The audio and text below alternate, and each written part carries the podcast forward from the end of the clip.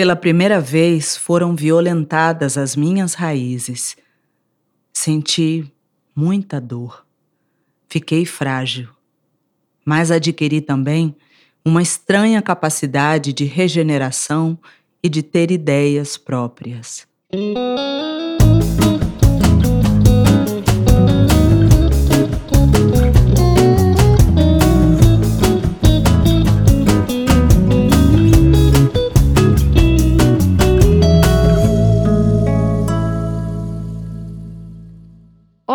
Você está ouvindo o Bibliocanto, podcast da Rede de Bibliotecas do SESC Distrito Federal. No livro O Tapete Voador, publicado em 2017 pela editora Malê, Cristiane Sobral narra a valorização de diversos aspectos constituintes da identidade negra, e, em especial, a inserção da mulher negra enfrentando a vida e seus abismos. Presentes neste livro, os contos O Tapete Voador e Pichain abordam com concisão e sensibilidade temas como infância, empoderamento negro, discriminação racial, masculinidades e colorismo. Os textos apresentam personagens que lutam por superar as barreiras sociais para alcançar seus objetivos. Neste episódio, convidamos a autora Cristiane Sobral para a leitura dos contos O Tapete Voador e Pichain. O tapete voador. Todo mundo tem na vida pelo menos um momento de virada. Todos têm a oportunidade de se reinventar a partir de um instante de crise. No caso da Bárbara, tudo aconteceu quando foi convocada pelo presidente da empresa após alguns dias com a suspeita de que receberia uma promoção. A nossa protagonista estava trabalhando bem, conseguindo ótimos resultados. Era estimada por todos. Enfim, tudo estava caminhando para o êxito.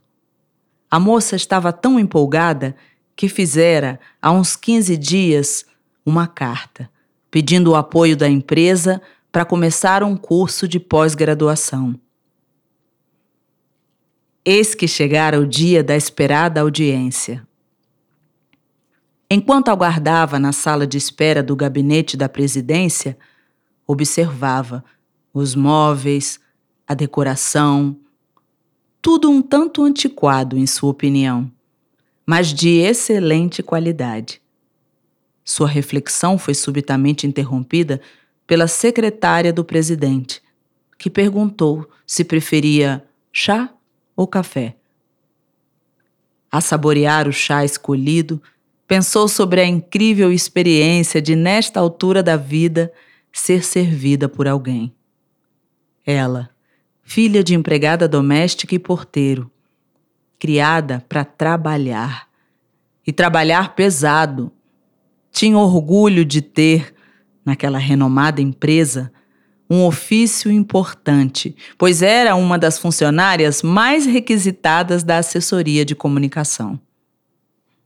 Divagações enquanto aguardava confortavelmente assentada a flertar com a sua imagem refletida no espelho da mesa de centro. Vaidosa. Experimentava ao máximo as possibilidades do seu cabelo afro, com presilhas, turbantes, prendedores, faixas, enfim, tudo que pudesse iluminar e exaltar a sua identidade. Nesse dia, especialmente, fizeram um penteado trançado com desenhos adornando a cabeça inteira, como uma preciosa moldura. Foi interrompida pelo som dos saltos histéricos da secretária, cuja imagem invadiu as suas retinas com a urgência das secretárias dos grandes escritórios. Boa tarde, senhorita Bárbara. Por favor, queira me acompanhar. O presidente vai recebê-la daqui a pouco. Entrar no gabinete do presidente era vislumbrar um território estranho. Um tanto surrealista, onde o visível e o invisível estavam em diálogo. No centro da sala havia uma mesa enorme, repleta de papéis, jornais do dia, revistas, muitos cartões de visita, embalagens de presentes ainda fechadas e canetas finas. Uma caixa de charutos, uma pasta de despachos no centro da mesa, com demandas a transbordar em formato de papéis diversos. O presidente era um homem muito ocupado. Bárbara sentou na cadeira indicada pela secretária. Era um local onde cada um devia saber o seu lugar. Ansiosa, mexia os dedos das mãos, acariciando a aliança de compromisso que usava. Distraída, perdeu a chegada rápida do presidente. Surpresa, Bárbara levantou bruscamente. Disse: então não estava sonhando. Que surpresa! Nossa, o presidente era um homem negro. Um negro na presidência daquela multinacional. Nunca havia visto fotos do presidente.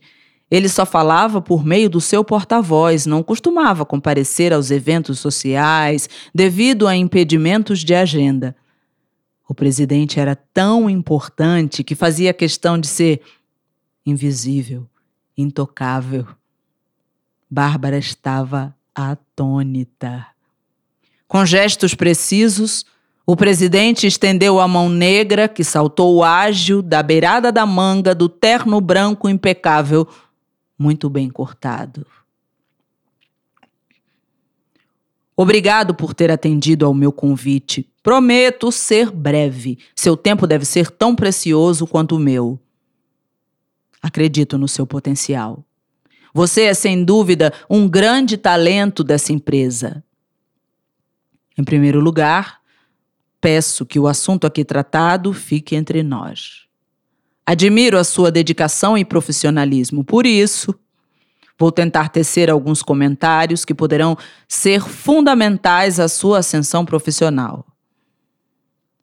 Em primeiro lugar, quero fazer alguns esclarecimentos.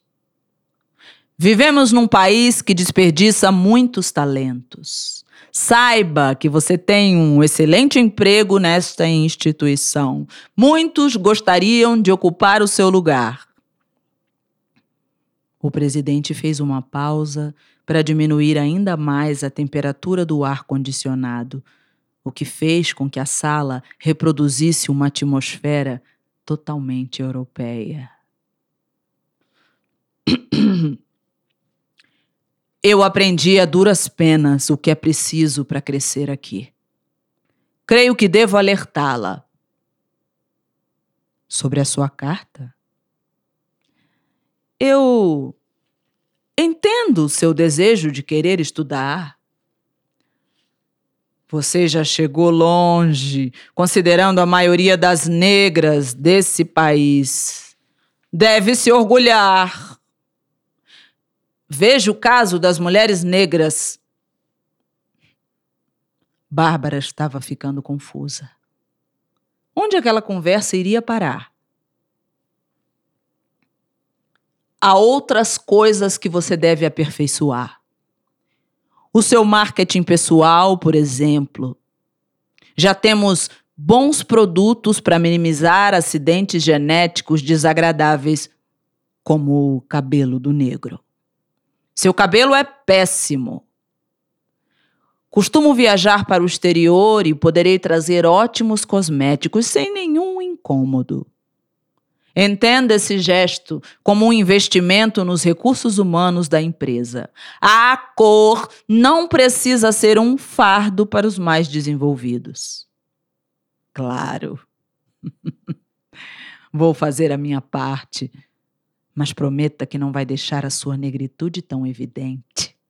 Sua pele não é tão escura, poderá ser facilmente trabalhada. Você só precisa de alguns esclarecimentos. Mas sem dúvida alguma, tem futuro. O presidente acendeu um charuto, fumou em silêncio. Fez uma pausa dramática.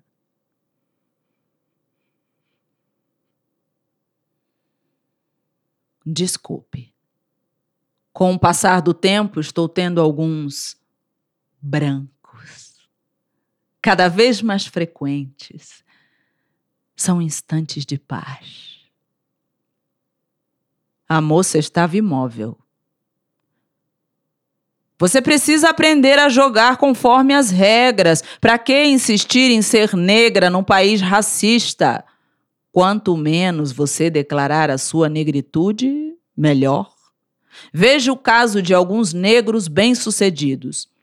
A sociedade deu uma oportunidade de crescimento a eles e eles retribuíram, casando com mulheres distintas, brancas, para que o futuro seja melhor, sem esses defeitos de cor. Fiquei sabendo que você tem um namorado negro. Um atraso. Vai levar você para um mundo degradado. Eu também já fui negro um dia, numa fase dolorosa, que procuro esquecer. Aliás, pago um ótimo terapeuta alemão que tem reformulado a minha autoimagem. Tenho dinheiro suficiente para estar acima de qualquer suspeita.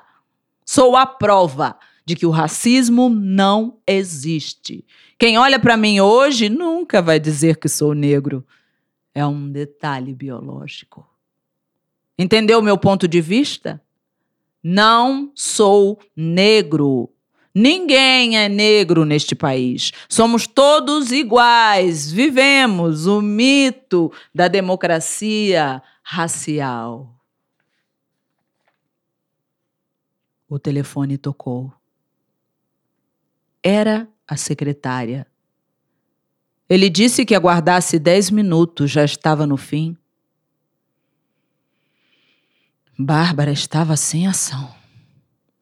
Não conseguia controlar as lágrimas a escorrer pelo rosto aflito. O presidente ofereceu um lenço, irresistivelmente branco. Ela recusou. Deixou que as lágrimas trouxessem alguns escurecimentos à tona e limpassem as imagens de terror que embaçavam a sua visão.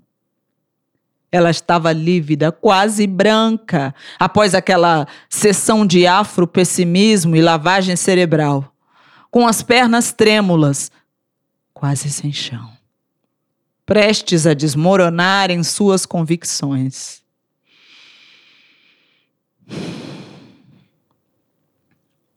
levantou decidida a flutuar em suas certezas.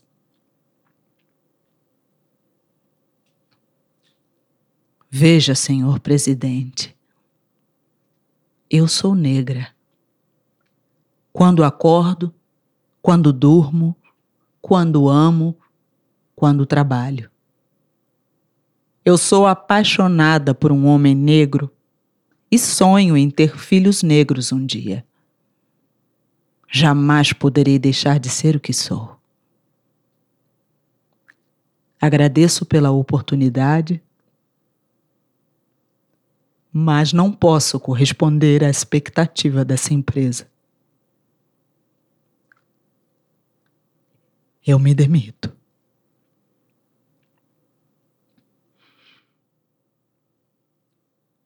Bárbara levantou. Retirou o crachá da empresa que usava e deixou sobre a mesa do chefe. Saiu para nunca mais, sem olhar para trás para não se tornar uma estátua de sal. Para não cair, teve que aprender a caminhar, a forjar o seu destino. Para não cair, teve que aprender a voar. Teve que aprender a triturar todos os problemas que aparecessem diante dos seus pés seu corpo parecia ter ressuscitado a força e a memória dos seus ancestrais guerreiros, muito antes do ultraje da escravidão. Tudo ficou muito óbvio a partir de então. Os dias não foram fáceis, mas todas as conquistas exalavam merecimento. Foi conquistando oportunidades, desbravando trilhas de afirmação da sua identidade e alteridade sempre resistindo às tentações enganosas do embranquecimento. Quando o presidente puxou o seu tapete, Bárbara aprendeu a voar. Pichain, Rio de Janeiro. Qualquer dia da semana num tempo que passa morno, sem novidades. Num bairro distante, no subúrbio da Zona Oeste, uma criança negra com 10 anos e pequenos olhos castanho escuros, meio embaçados pelo horizonte sem perspectivas, é acusada injustamente. Em meio ao espanto, descobre que existem pessoas descontentes com a sua maneira de ser e decide lutar para manter intactas as suas raízes. Os ataques começaram quando fui apresentada a alguns pentes estranhos, incrivelmente frágeis, de dentes finos, logo quebrados entre as minhas madeixas acinzentadas. Pela primeira vez, ouvi a expressão cabelo ruim. Depois, uma vizinha disse à minha mãe que todos os dias lutava para me pentear e me deixar bonitinha como as outras crianças, que tinha uma solução para amolecer a minha carapinha dura. Pela primeira vez foram violentadas as minhas raízes, senti muita dor. Fiquei frágil mas adquiri também uma estranha capacidade de regeneração e de ter ideias próprias. Eu sabia que não era igual às outras crianças e que não podia ser tratada da mesma forma, mas como dizer isso aos outros? Minha mãe me amava muito, é verdade, mas não percebia como lidar com as nossas diferenças. Cresci muito rapidamente e para satisfazer os padrões estéticos, não podia usar o cabelo redondinho, do jeito que eu gostava, pois era só lavar, ele ficava todo fofinho, parecendo algodão. Uma amiga negra que eu tinha costumava amarrar uma toalha na cabeça e andar pela casa, fingindo que tinha cabelo liso. Ela dizia que o seu sonho era ter nascido branca. Eu achava estranho. Não percebia como alguém poderia ser algo além daquilo que é. Certo dia, minha mãe decidiu que o meu pichainho tinha que crescer e aparecer. Lembro do pente quente que se usava na época para fazer o crespo ficar bom e da marca do pente quente que tatuou meu ombro esquerdo por resistir àquela imposta transformação. Era domingo, íamos todos a uma festa e eu tinha que ficar bonita como as outras. No caminho, caiu uma chuva, dessas de verão. Em poucos minutos houve o um milagre. A água anulou o efeito do pente. Eu chorei, porque achava que o meu cabelo nunca voltaria ao normal. Minha mãe ficou brava, porque eu estava aparecendo comigo de um jeito nunca antes visto. Por um tempo tive paz. Fazia o que bem entendia com os meus fios, mas sabia que algo estava sendo preparado. A tal vizinha apareceu lá em casa dizendo que viajaria por uns dias, mas que quando voltasse traria um produto para dar jeito no meu rebelde.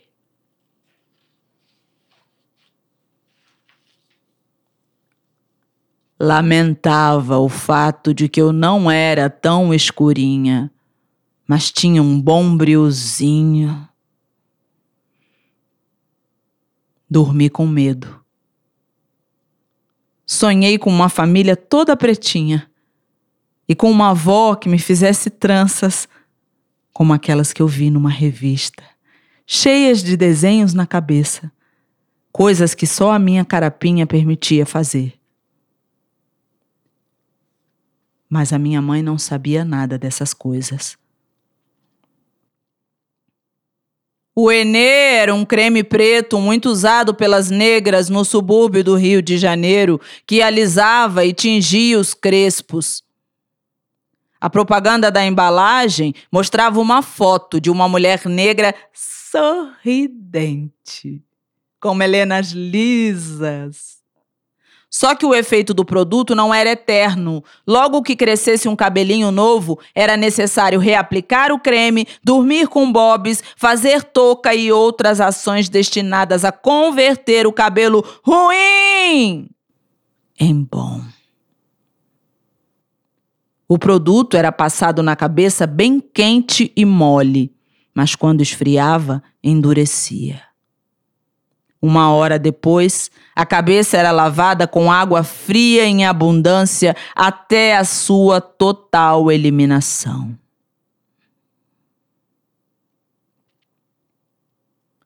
Jamais esquecerei a minha primeira sessão de tortura. Era um bonito dia de sol e céu azuladíssimo. Eu brincava no quintal distraída quando ouvi o chamado grave de minha mãe, já com a panela quente nas mãos. Menina Ioli! Ô, oh, menina danada! Menina! Olha que você vai apanhar. Quando eu chamo é para aparecer. Um, dois, três. Senti pavor. Via na minha frente a mulher que aparecia com o cabelo alisado na caixa do Enê. Nesse momento tive a certeza de que mamãe queria me embranquecer. Chorei, tentei fugir e fui capturada e premiada com chibatadas de vara de marmelo nos braços. Fim da tentativa inútil de libertação.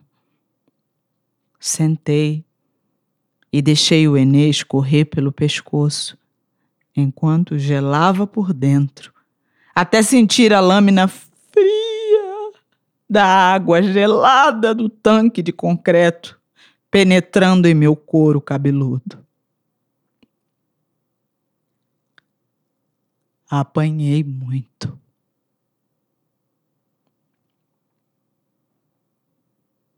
Depois, já era tarde. Minha mãe encheu minha cabeça de bobs. Segui inerte.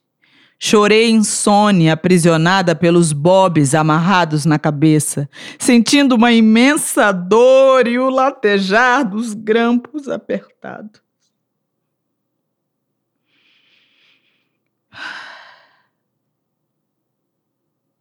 Dia seguinte.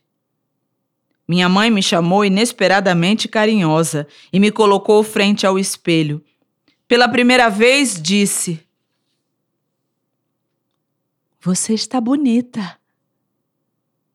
Pode brincar, mas não pule muito para não transpirar e encolher o cabelinho.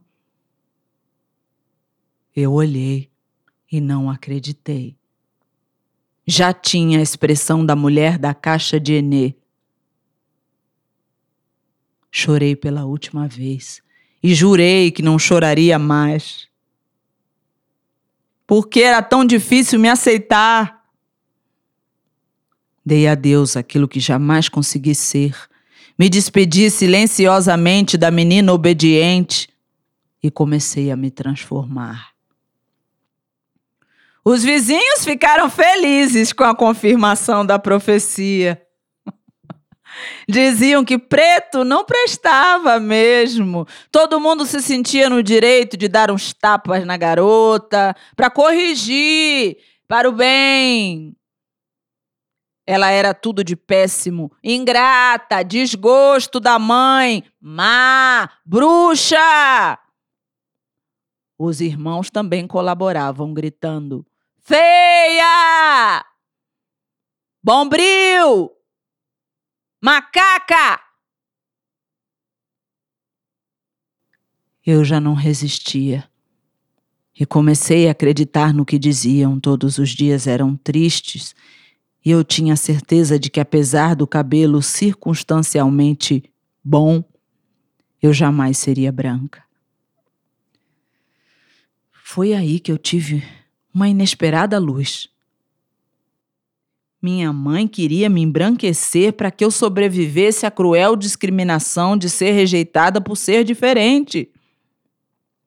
Percebi subitamente que ela jamais pensara na dificuldade de criar uma criança negra, mesmo tendo casado com um homem negro. Porque ela e meu pai tiveram três filhos negros de pele clara, ou melhor, socialmente brancos, que não demonstravam a menor necessidade de ser negros. Eu era a ovelha mais negra, rebelde por excelência, a mais escura e a que tinha o cabelo pior. Às vezes, eu acreditava que o meu nome verdadeiro era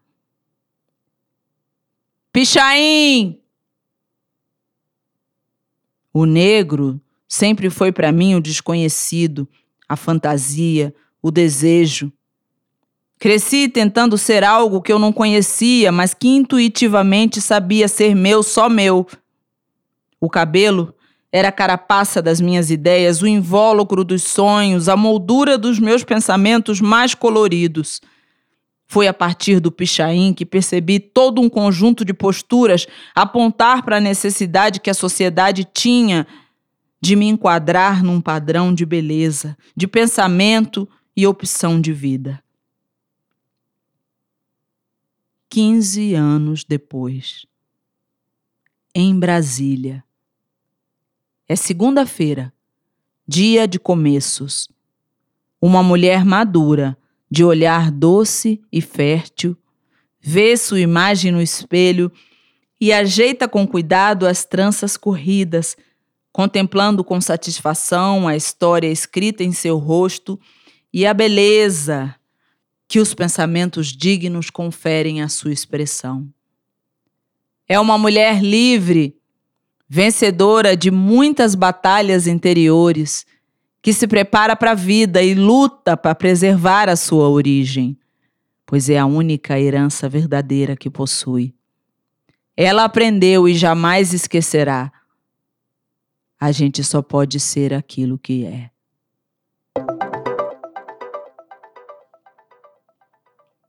Oi, pessoal.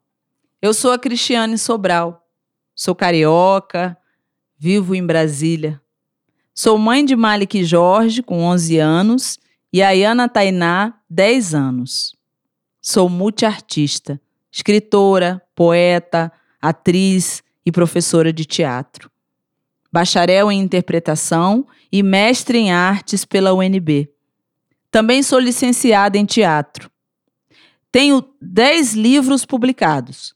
O mais recente, Amar Antes que Amanheça, Contos, editora Malê, RJ. Também publiquei em diversas antologias nacionais e internacionais. Dirigi o grupo de teatro negro Cabeça Feita por 17 anos. Em 2019, palestrei sobre literatura negra em nove universidades estadunidenses, inclusive Harvard. Nesse mesmo ano, fui jurada do Prêmio Jabuti, categoria Contos. Hoje também sou proprietária da editora Aldeia de Palavras. Vocês podem me encontrar no Instagram, arroba Cristiane Sobral Artista, e também no Facebook, Cristiane Sobral. Esse foi mais um episódio do Bibliocanto, seu cantinho de leitura na biblioteca em podcast. Com produção da Rede de Bibliotecas do SESC do Distrito Federal, este podcast busca apresentar escritores do Distrito Federal e entorno através do encantamento pelas palavras. Esse é o encerramento da nossa primeira temporada. Novos episódios serão lançados em breve.